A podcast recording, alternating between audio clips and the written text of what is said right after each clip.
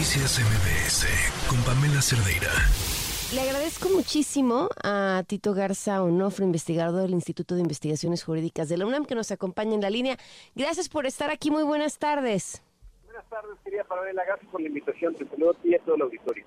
Pues cuánta polémica ha suscitado, ahora sí que no de ahora, pero ahora otra vez, en este caso, el tema del trabajo para titularse que presentó Xochitl Galvez y que hasta la última, eh, pues el último reporte hecho por algún medio hablaría de eh, párrafos de plagio en el 16% del trabajo de titulación. Eh, ¿Cómo ¿Desde dónde, le, ¿Desde dónde leer esto? Porque sobre todo se han hecho un montón de comparaciones sobre si estamos viendo o no lo mismo que sucedió con la ministra Esquivel, si se mm, tolera, voy a entrecomillar, eh, cierto número de párrafos mal citados o plagiados, lo que sea que califique como en, en uno o en otro, dentro de un trabajo de titulación, o tenemos un serio problema de citación en general. Claro que sí, estimada Pamela. A ver, yo creo que lo primero eh, que hay que decir es que este tipo de, de, pues de escándalos, este tipo de, de, cuestiones ponen en evidencia el menosprecio que hay hacia el sistema educativo, hacia la originalidad y hacia la necesidad de que se compruebe que realmente una persona eh, tiene aptitudes para poder salir al mundo y presentarse como un profesionista. Eso es lo primero que hay que decir. A mí lo que me queda claro es que existe una diferencia enorme entre realizar un trabajo de tesis para poder obtener un título de ingeniero, de abogado, de lo que quieras, y otro, graduarse por experiencia profesional, que fue lo que hizo la senadora Xochitl Gálvez. En ese sentido, no hablas propiamente de generar un trabajo que aporte nuevo conocimiento a la academia, simple y mm. sencillamente tienes que comprobar. Pero esa comprobación, Pamela, a mí lo que creo que la óptica es lo, donde hay que abordar, abordarlo, son las respuestas que, dio Xochitl Gálvez para defenderse. Son respuestas que dijo que ella lo menospreció, por usar una terminología no, no a la que usó eh, la senadora, fue donde dijo que, eh, eh, en efecto, que, que, había que había párrafos que copió de otras tesis, que habían sido errores y que si en todo caso se lo anula, vuelve a presentar otro. Bueno, eso no es así, Pamela. La necesidad de entender que los trabajos que habilitan a las personas para presentarse como profesionales en este país necesariamente tienen que implicar seriedad, necesariamente tienen que implicar algún tipo de entendimiento de la magnitud de lo que están saliendo al mundo profesional. Lo que me parece que nos estamos acá es acostumbrando a cada día más plagios. Y como los plagios no implican desfalcos millonarios, no implican grandes cifras de corrupción, pues parecería que es un pecadito menor. Lo que estamos haciendo aquí es, reitero, menospreciar al sistema educativo de cómo están saliendo los profesionistas al mundo laboral en este país. Y me, me, parece que tiene que ver con una un, un poco valor a la titularidad intelectual de cualquier cosa que se que se utilice, ¿no? Básicamente, eh, es decir, agarré algo de alguien más, pero no importa, era un texto, era un fragmento de su tesis y no tendría por qué decirlo. Pero, a ver, yo lo digo con vergüenza, yo aprendí a citar en la maestría. Eso habla de un sistema educativo fallido larguísimo. Sí, no, totalmente, eh, Pamela. Y yo creo que es, es, la reflexión que tenemos que hacer a partir del caso de Esquivel y de, y de, y de Galvez en este, en este contexto.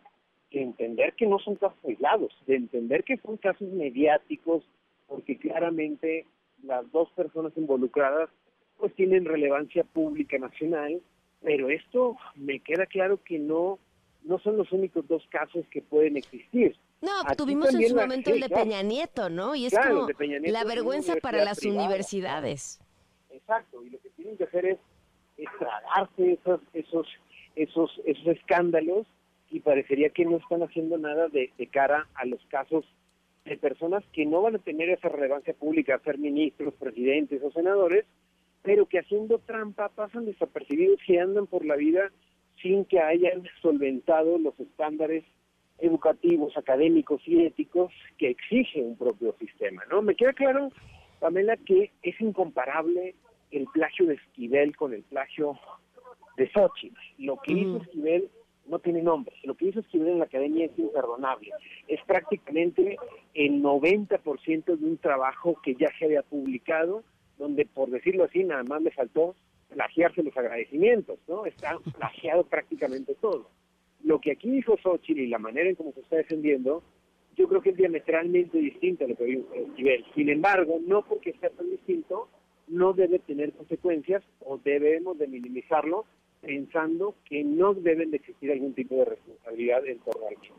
Claro, ahora hay otro tema que del que no se ha hablado porque es mucho más difícil de probar, que, que son aquellos pues ghost traders de tesis.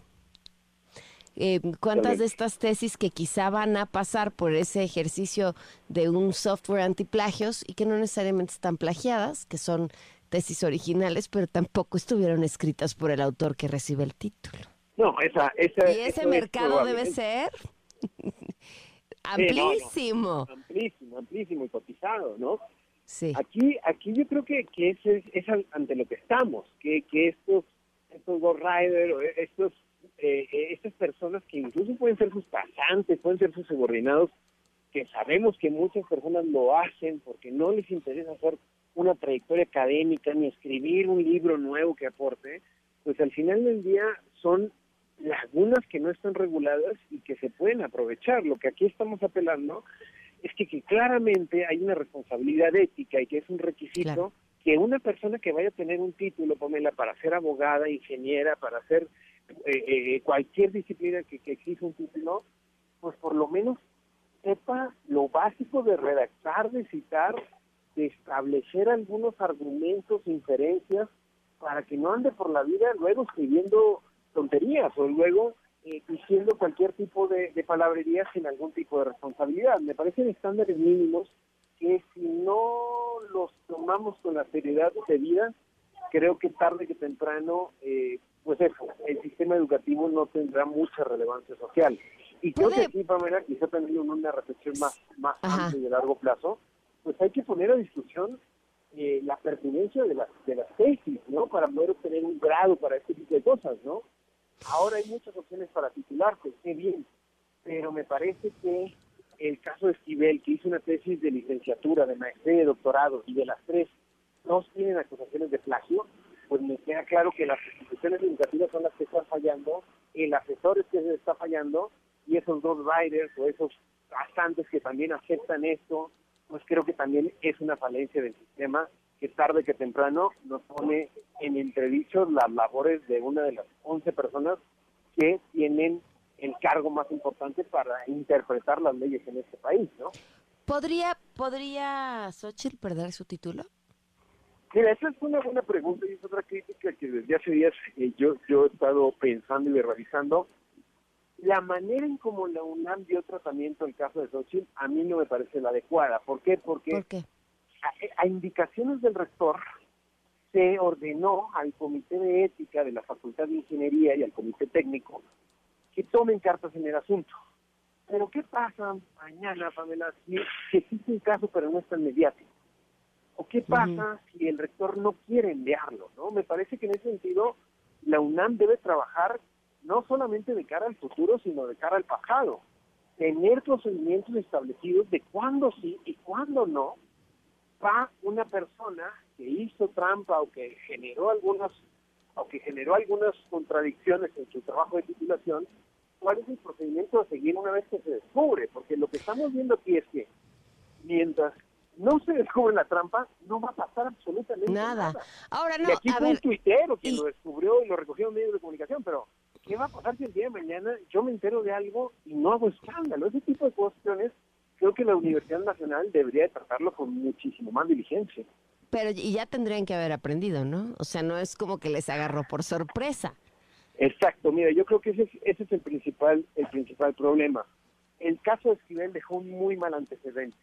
De hecho, yo te podría decir, el, el, la ruta está trazada. Si Xochitl se ampara, va a pasar absolutamente nada. Si Xochitl decide seguir el curso que siguió la ministra Esquivel, Ojalá en no. estos momentos está congelado. Yo creo que eso podría hablar bien de Xochitl, me parece que ya lo dijo, y creo que eso lo hace también muy diferente al caso de Esquivel. Xochitl dijo, bueno, que lo analicen, que tomen una determinación, pero una persona que no tenga escrúpulos, que sea bastante cínica, pues se va a amparar y el amparo va a detener este procedimiento no meses, lo puede detener años, ¿no? Y en varias instancias, ¿no? Entonces, creo que aquí los antecedentes, pues parece que no nos sirvieron absolutamente de nada. Creo que hay que decirlo, Pamela, la UNAM trabajó para implementar ahora software, para generar comités de ética. Están trabajando, estamos trabajando hacia el futuro, pero aquí el problema está en el pasado. Aquí el problema es que no podemos avalar todos aquellos títulos que se consiguieron no cumpliendo los parámetros mínimos objetivos de la calidad académica que goza una institución como la Universidad Nacional. Sin duda, sí. Y, y principalmente creo que es la que termina siendo más afectada porque, eh, pues, es el resultado de todo lo que falla, ¿no? Empezando por el proceso educativo. Exacto. Sí, sí, sí. Me parece que, que de nueva cuenta estos estos casos no son excepcionales. No, no, no es una ministra y una senadora. Hay algo de fondo en la manera en cómo están egresando muchas personas de sus eh, carreras universitarias. Entonces, creo que vale la pena en el actual proceso de sucesión. No hay que olvidar que a inicios de noviembre termina el mandato de Enrique Graue como rector. Creo que las candidatas y los candidatos a sucederlo deben de tener una opinión clara de qué hacer al respecto, de entender que este tema no es algo coyuntural. Sí. Sí, sí, sí, sí, sin duda. Te agradezco muchísimo por habernos puesto como en mayor contexto y ayudarnos a ver desde muchos otros lados este asunto. Muchísimas gracias. No, nada que agradecer, Pamela. Estamos siempre al pendiente y que tengan buen viernes. Hasta luego, buenas tardes. Noticias MBS con Pamela Cerdeira.